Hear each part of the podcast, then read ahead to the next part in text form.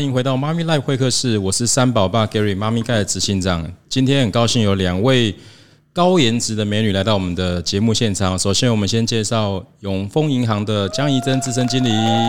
大家好，我是永丰银行的 Vera。好，那我们接下来介绍这位很有名的精算妈咪 Sandy 兔。Hello，大家好，我是陪你精算生活、创造理想人生的 Sandy 兔。啊，太棒了！今天录节目非常开心，因为有美女相伴。好，因为今天我们要聊的是关于这个活理财的部分哈。那我想在呃进入节目的主题之前，我们先请呃三迪兔可以先跟我们。做一点简单的自我介绍，因为我觉得 Sandy 兔有非常多的故事可以分享。不过简单的自我介绍一下哈，对，简单就好。我自己有一个 podcast 的频道，叫做“精算妈咪的家计部”，然后有很多的妈咪的学员跟听众朋友们会在我的频道上面学习跟关于女性自主，然后还有呃家庭理财部分的议题。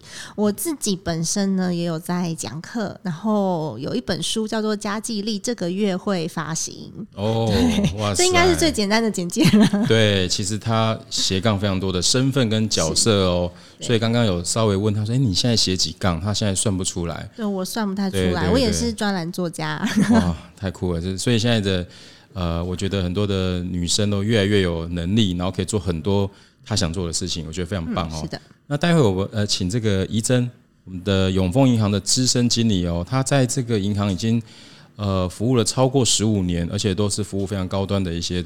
呃，投资人的账户的管理哈，可不可以请怡臻帮我们简单自我介绍一下？大家好，我是永丰银行的 Vera。呃，我目前的话是双宝妈，那是双薪家庭。那在永丰银行的部分的话呢，是已经服务超过十五年了。那主要是在帮客户做财务管理规划跟税务规划的方面。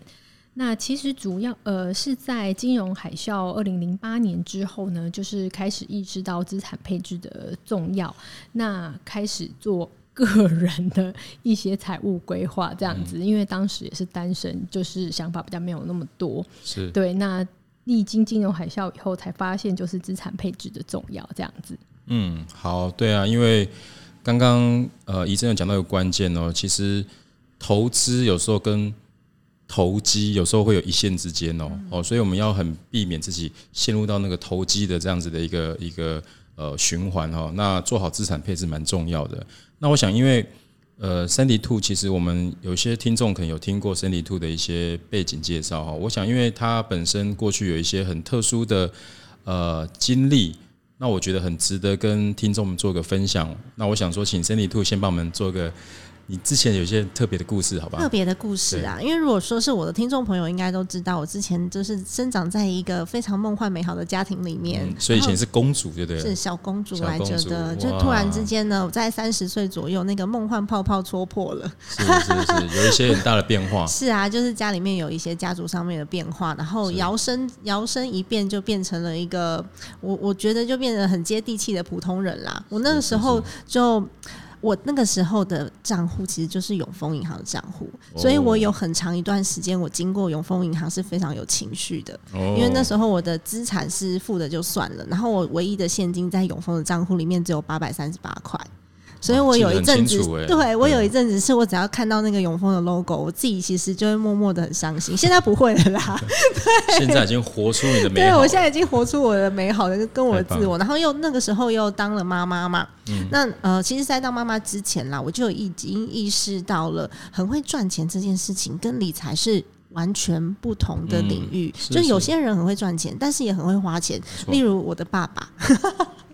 他有可能就是现金流大，对，现金流进来大，出去也大，到最后留在身上的，如果说你没有好好运用留在身上的金钱的话，其实它有可能这一辈子都不属于你的，你不会拥有它。所以从那个时候开始呢，我就好好的有在管理我自己的账户，到现在大概有七年左右的时间了。嗯，对，真的赚到的其实不属于自己的，要存下来才是自己的哈。嗯，所以其实你在这个过程中，你有。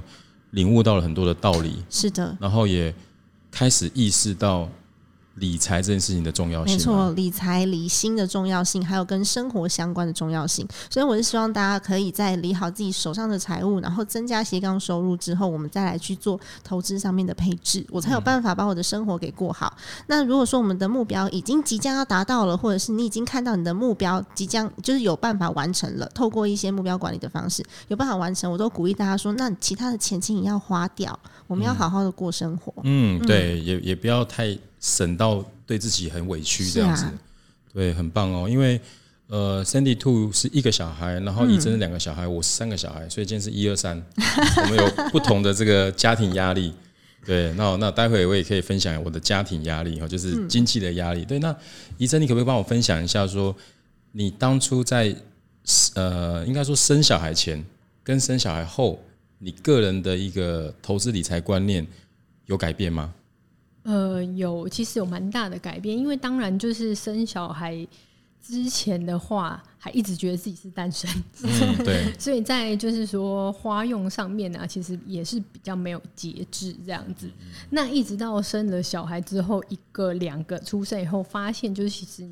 每个月支出的开销是很很可观的，嗯，对，真的就是像 Cindy 讲的，就是留下来的真的不多，而且又考虑到未来小孩就是就学啊的一些费用之类的，所以开始就是从第一个小孩出生以后，就一直在做一些就是小孩的就学规划的部分，包括就是我们自己的退休规划跟小孩的就学规划去做一些存呃储蓄的部分，这样，所以其实。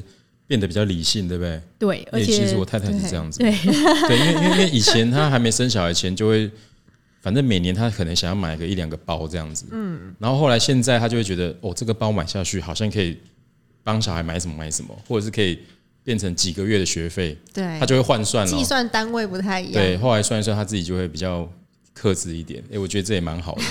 等到我自己也是一样，我自己其实。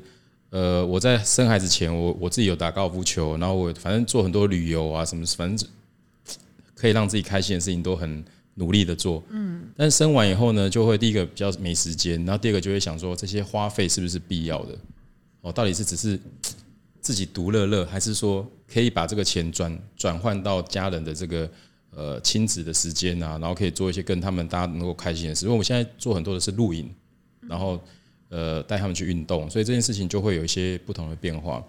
诶，那我很好奇，因为你们都是理财专家，那那像那个 Sandy Two，你家里的这个财务大权是谁在主导？就我啊，就你的。所以你们呃，先生有先生，你们两个的收入是你都你都你在管吗？呃，对，现在都是我在管。哇，所以他就是负责赚，嗯、你负责花啊，没有花，负责规划、配规划、管理这样子。所以怡臻也是吗？嗯嗯，我们家的话没有特别去刻意分配规划，反正就是原则上就是大概都是自己出去。不过就是说花费的部分，大部分都还是先生在支出啦。哦，大条他花他花了哈。对，就是几乎家用就是他都是他的支出。是是是是是，对对对。哇，真的，我觉得现在真的女生越来越有这个财务主导权，所以我们都说，哎，就是。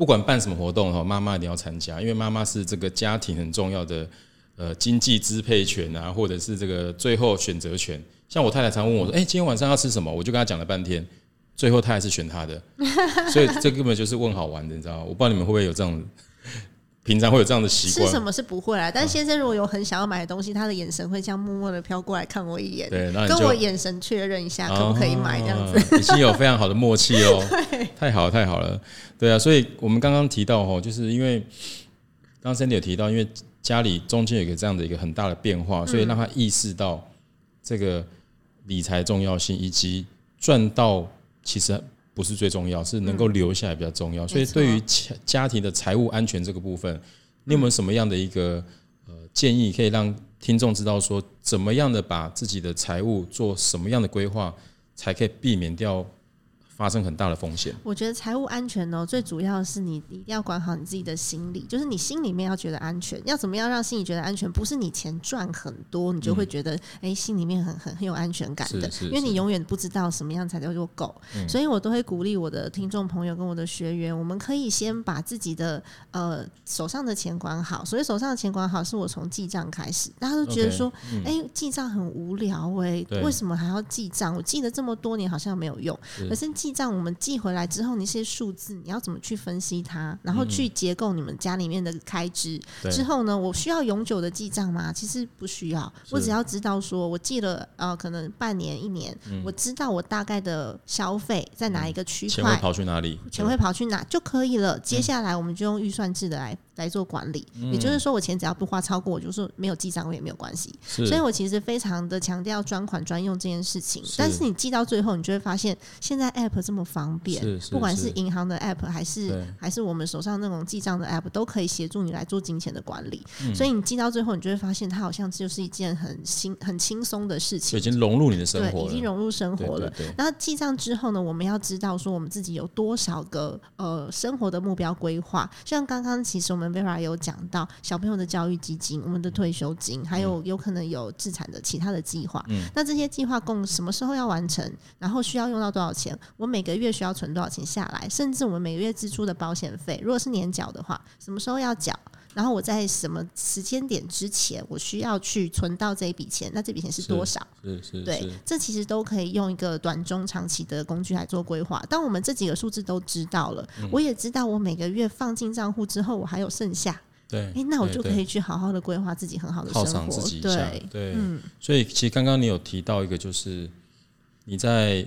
家里发生变化的那个时候，其实你的账户只剩下一点点钱，对，好像还有点负债，是不是？呃，蛮多的，蛮多的负债，对，对不对？所以其实我每个月的，我光是拿来还款的钱，可能就差不多就是。比一个呃上班族中高阶主管的薪水差不多那个金额，哦、对，所以当时的压力其实是还蛮大的。那我很感谢我自己以前很爱乱买，是，就是我虽然没有什么理财的观念，是但是因为有理专的朋友啊，卖保险的朋友，他们跟我讲，反正我手上有钱我就买，对对对就我发现哎。欸好像可以来做点赎回的动作，对对对，就全部把它赎回来了。就后来发现，这种就是定期扣款的东西，也许我们在理财上面，如如果说你的目标是投资报酬率的话，它或许不是最聪明的方式，但是的确就可以一点一滴的帮我们存下了不少的钱。嗯，很棒很棒。对，所以我觉得其实呃。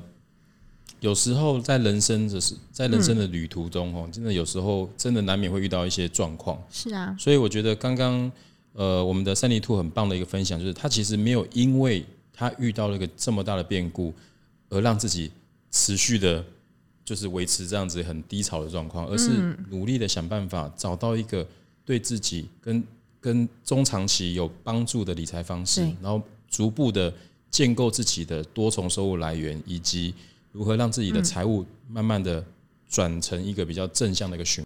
家里的小朋友三岁小孩，对，因为我去年的时候就离开职场了，是是，呃，有上班过一阵子，去年的时候就离开职场了，然后现在就专心斜杠，专心斜杠跟带小孩，小孩四点就下课了。OK OK，所以我们要录快一点哈，等一下接小孩哈。对，因为刚刚你有提到说我们的钱怎么去分配，是的，怎么样的去做合理的规划？因为以前我在。学习一些理财课程的时候，就有老师会说：“哎，你要把钱呢放在不同的铺满，或者是信封，或者是罐子里。嗯，哦，这个 A 号罐子就是 for 娱乐，B 号就是 for 什么家庭支出啊？就是你要把这个支出一进来，呃，收入一进来就做分门别类。是的。可这件事情坦白讲，我做了呃一小阵呃一阵子以后，我就就不想做，因为觉得有点 stupid，然后就有点繁琐。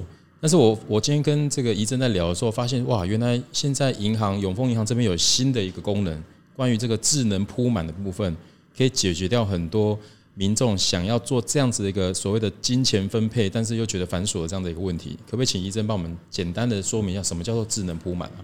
嗯，好的，就是基本上啊，像这个智能铺满的部分呢，它其实就是把这个呃家庭记账簿就是数位化。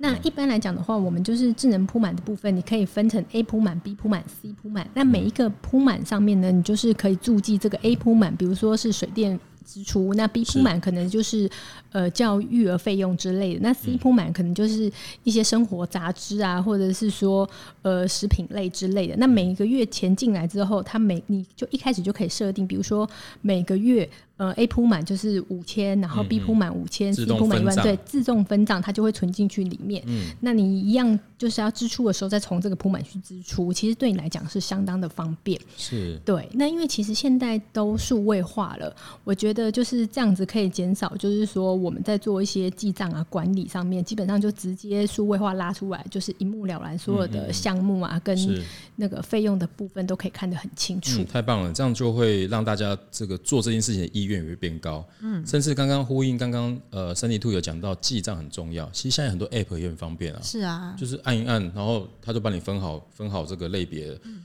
最后每个月还会给你一个这个这个叫什么一个图，分析你每个月哪一项支出的比例，就很清楚知道说你哪一个费用花的比较高，是不是娱乐花太多？但娱乐花就少喝点酒，对不对？少少做一些不必要的消费，对不对？所以这个我觉得蛮好检视自己的这个消费状况的。对，然后我我觉得其实很多听众朋友对于投资理财这件事情，其实有一点畏惧。第一个就是不知道从何从什么方式下手。嗯。第二个大家都觉得啊，投资是不是就要先有很多钱才能投资？哦，比如说买现在很多股票一张可能好几百块，可能一张就要几十万哦。然后到底买基金是要单笔买还是要定期定额买？所以其实我记得，呃，刚刚医生也有跟我分享说，其实永丰现在因为。医生他服务的客户，他 range 很大，其实有一些也是很高资产，但是事实上，现在很多高资产客户，他的下一代就是阿公、儿子，再来就孙子。那针对这些孙子，这些高资产客户也可能也开始帮他做一些投资规划了。你们是不是有什么样的新的一些呃线上的服务或功能，哦，可以普惠这些金额没那么大的客户呢？可以跟我们说明一下。嗯、呃，有的，因为像其实现在啊，我们就是有一个那个百元基金的部分。对。那其实这个工具非常的好，因为它一百块钱其实就可以做定时定。一百元台币吗？嗯、对，没错。哦。对，所以他而且他选择性非常的多元。是。那其实我这个还蛮鼓励，就是说家长不不只是就是说自己可以做定时定额，也可以帮小朋友做定时定额，因为小朋友一定就是你会给他一些零用钱啊，或者是说呃过年家长辈给的一些红包钱的部分。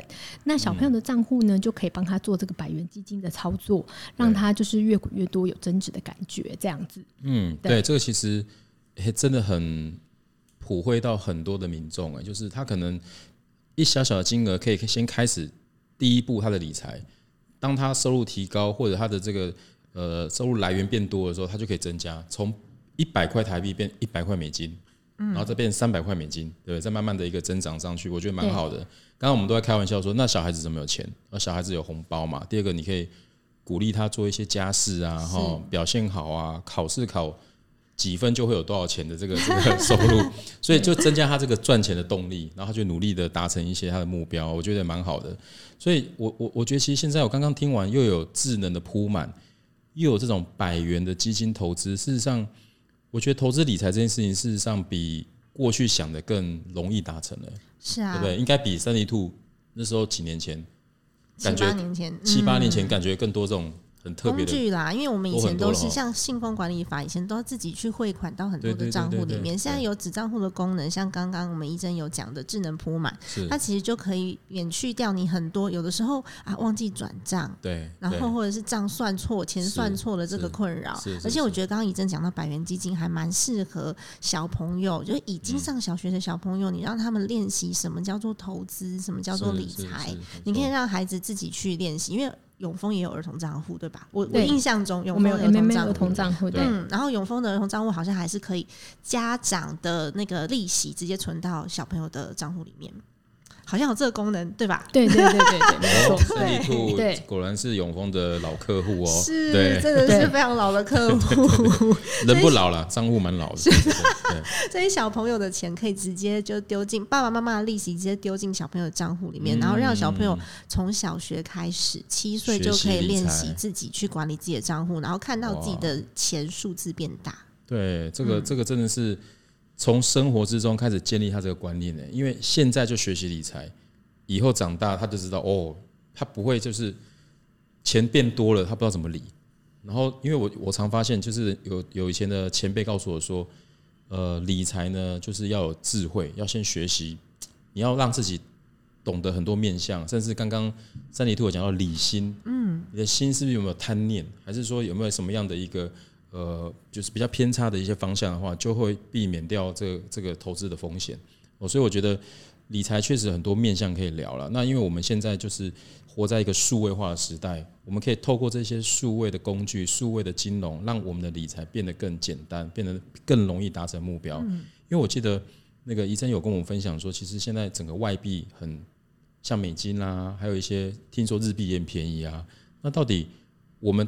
看到这些外币这么便宜的状况之下，我们可以用这些外币，是不是可以购买这些外币，然后可以做什么样的一个用途？呃，是的，因为其实这几年就是台币升值非常的多，那相对所有的币别来讲，其实台币真的就是非常的强势。不管你买美金啊、买日元啊、买所有的杂币啊、纽币、澳币、南非币，相对来讲都是非常的有利。但是很多就是不管是我的朋友啊，或者是客户，都会一直想要就是有购买外币的欲望。那我都只是会问他一个问题：你买这些外币，你想要做什么？你是想要投资，还是想要就是说旅游用？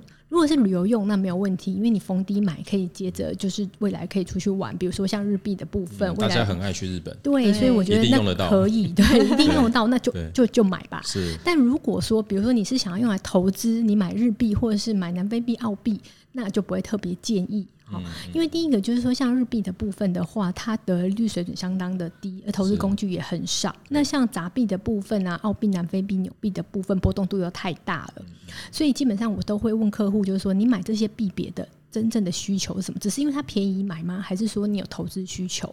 那其实像美金来讲的话，我就会非常鼓励，就是大家其实现在可以去做承接，嗯、因为其实它现在的汇率水准大概二七点八多，大概是二十八年前的汇率，所以是相当的相对的低点。美金它是大宗流通货币，所以其实你持有美金来讲的话，你可以去做很多种的投资，是是，不管你是做美金的，就是定时定额啊，或者是说美金的海外债啊，或者是说美金计价的一些储蓄险，基本上都是很不错的选择。因为像比较保守的一般的储蓄险的利率水准大概都有三趴左右，其实也是很好的，就是中长期的一些规划。是，所以现在这个时间点，如果能够在美金便宜的时候，诶，买进一些美金，然后呃做一些中长期的规划。除了本身这个呃投资商品的利率上面的增值以外，可能还在汇率上面也有机会可以赚到一些这个价差，对不对？对，没有错。嗯、所以其实我是蛮鼓励客户可以去做一些比较中长期的规划，因为这样你家比较不会担心，就是说市场一些短期的波动，因为你看的是比较长远，也比较不会影响你的那个心态的部分。是是是。那那想请问一下，因为呃现在大家都生活啊工作都很忙碌啊，那如果民众这些。呃，客户他想要换汇的话，一般来讲，你们建议用什么方式可以比较方便，然后比较不用这样跑来跑去的？嗯，因为像其实现在就是线上换汇啊，都非常的普及。那我们银行的话，用手机的 app 也可以直接就是做线上换汇，那一样会有让利的动作。那甚至其实像我们银行有一个就是 Line AO 的部分，你可以设定，比如说某一个汇率到的时候，它会通知你这样子。对，所以其实对，所以非常的 smart。那很多客户都很喜欢这个功能的部分。它会有一个推波，不管就是说，比如说我们银行现在刚好有高利定存啊，它也会通知你。那或者是说，哎，现在汇率大概到多少是你设定的价格？那你觉得不错，你现在就可以赶快网络上按一按就可以换汇了。对，超方便的。因为我之前就是设定二十九，在三十左右的时候，我设定二十九，所以现在每天跳出来就是永丰的，每天每天跳，每天跳，该换了该换了。对，然后只要有一些比较优惠的，像刚刚怡珍有讲到一些高利活存的话，它也都会跳出来。嗯。每天都在跳，是是是，所以其实因为大家现在都很忙碌啦，所以如果有一些这种工具或提醒的功能的话，确实可以帮助到大家，真的是可以呃在生活当中就可以跟理财做一个很很紧密的结合哦。好啊，我觉得太棒了，我觉得今天永丰这个怡珍跟我们聊到很多新的这些功能，都是我们以前在过去比较少听到的，而且竟然投资可以降到一百元台币就可以开始启动这个这个投资的计划，然后。又可以透过智能的铺满，自动帮你的钱分到你自己设定的不同的一个一个呃区块，然后又可以透过 APP 提醒的功能呃通知你换汇，哇，这些都是很棒的一个服务跟功能哦。好啊，今天因为时间的关系哈，我们这集的活理财即将到这边，那我们下一集的部分会跟大家聊一聊如何增加你的这个家庭资金的累积，然后如何聪聪明的育儿的经济学。然后还有如何增值你的财富。好，那我们就下一集见喽，谢谢大家，拜拜，谢谢，拜拜。